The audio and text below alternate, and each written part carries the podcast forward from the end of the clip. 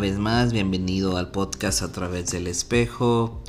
Hoy hablaremos de un libro que ya tenía tiempo o ganas de leer, que era El vampiro de la calle Roma. Trata básicamente de las aventuras y desaventuras de un hombre eh, homosexual que se llama Donis que tuvo que entrar en lo que es en el trabajo sexual debido a la precariedad, porque se quedó huérfano, sus familiares no lo querían y demás. Este libro es interesante por su lenguaje, ¿no? Por, vamos a decirme, el lenguaje que maneja, que es muy coloquial.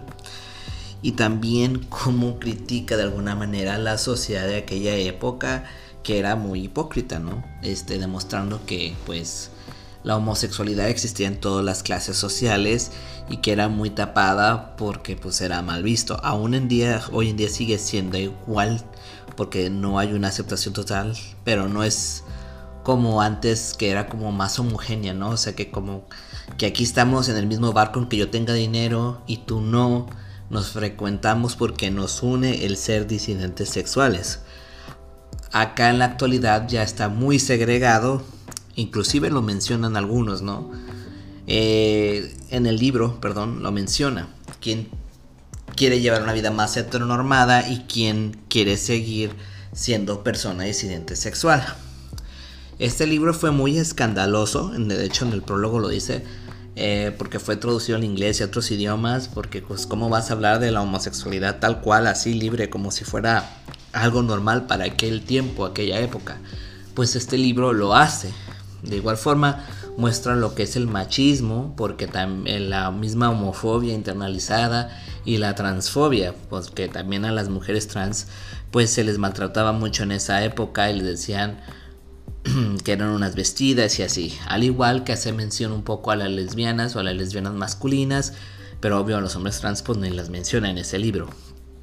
Eh, porque pues era para la época.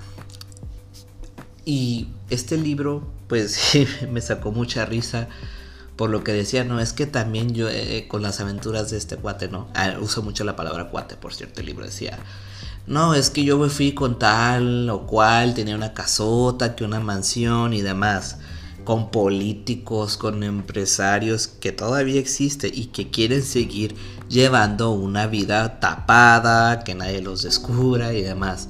Y se me hizo muy interesante, pero ahora, como lo mencioné hace un momento, ya no está, como decir, tan homogéneo, no es como algo más unido, sino que ya está más segregado. Ahora quienes quieren proyectar una vida heterosexual, quienes tienen dinero, quienes tienen más redes de apoyo y quienes tienen más influencias. Yo pienso que el libro, claro, no debería cambiar su esencia porque fue en los años 70, 80 y así.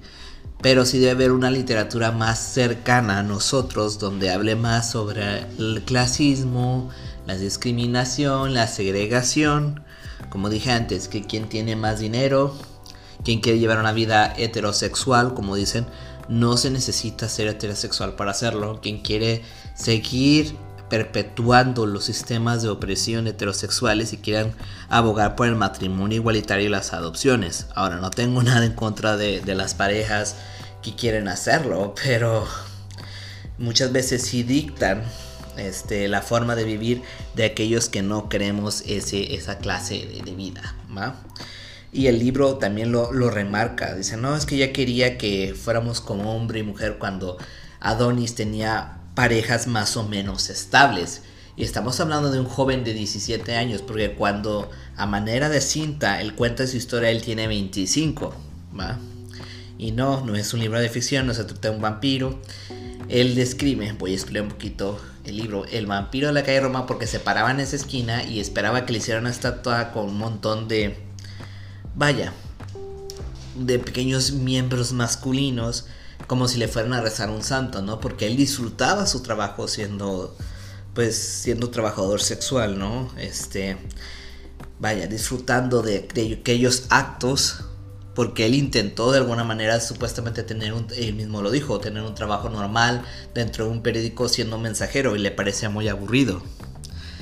Y me parece importante retomar esta lectura para aquellos que no queremos eso, como dije, tener una vida heterosexualizada. Para en este caso, para que yo hago todo mi escándalo y demás, siendo disidente si quiero tener una vida similar a esa. Y el libro me parece muy buena crítica, como dije antes, a, como antes era como una, una, una comunidad, pero ahora es una población porque los contextos son diferentes y son distintos. Pero en comunidades tan segregadas como las que yo vivo, por ejemplo, eso no se puede dar. Porque aún así siguen siendo muchas personas muy marginadas.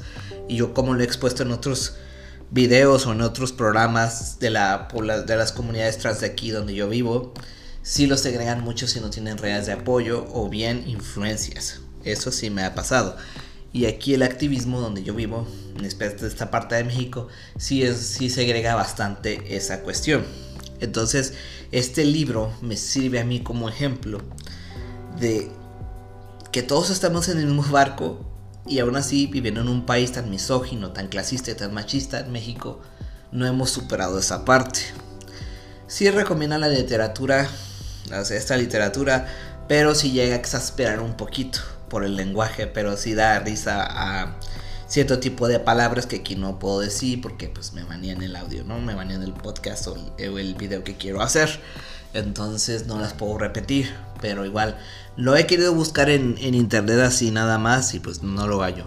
Ah, lo tuve que comprar en físico para leerlo, pero sí es divertido como él cómo cuenta sus anécdotas y también en la precariedad y en la miseria en que vivía hasta que tuvo su movilidad social por esas por ese networking o por las personas que él llegó a conocer por el medio como él le decía no cuando yo taloneaba cuando yo trabajaba en, en esas ondas no como él mismo lo dice estoy usando palabras que el mismo personaje bueno o el escritor usó para poder describir al personaje. Y el personaje, como digo, como el mismo libro lo retrata, no acabó una licenciatura ni mucho menos. A lo mucho llegó a la secundaria y así tuvo que aprender a sobrevivir como muchas personas de las poblaciones aquí en México, que no tienen la oportunidad de tener un, un estudio formal o saber defenderse mejor. Porque yo no estoy diciendo que la escuela o, o algo así te vaya a hacer mejor, ¿no? Como tener una licenciatura o una maestría pero sí te da más oportunidades y por lo menos no te llegan a pisotear de la misma manera como si no hubieras estudiado nada. Este libro, como dije, es de su tiempo, habla de las vestidas, es muy misógino y machista en ciertos de los aspectos, o sea, que si lo vas a leer y eres una persona que, que anda muy en estas ondas del activismo, recién activismo no lo recomiendo, porque no vas a poder, como no se va a poder, muchos no pueden como discernir, esta era una época diferente a la que vivimos hoy.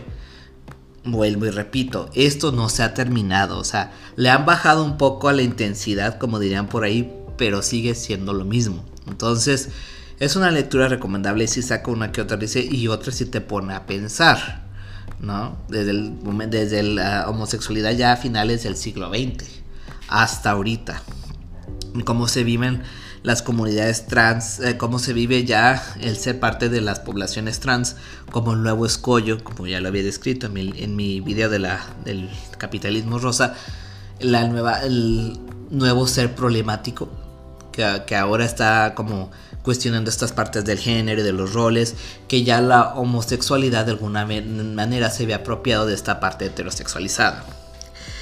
Y como dije, no se vayan con la finta de que es un libro de ficción. Yo esperaba que fuera como un libro de terror así, pero claro, pues por hombres homosexuales, pero ya en el libro se darán cuenta, como ya lo adelanté un poco, porque dice el vampiro de la calle Roma.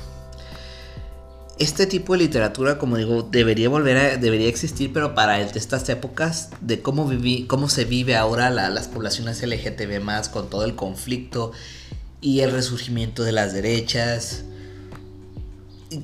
de alguna manera cuál debería ser nuestra postura, porque como dije antes, el asumirse o que la, heterosexual, la heteronorma absorba todo, pues ya es ya es diferente, porque ya como se van a ver ya se ven muy indiferentes muchas veces porque piensan que las cosas se dieron gratis, que no hubo vidas de por medio, entonces ya la gente que pertenece a las poblaciones diversas no hace nada.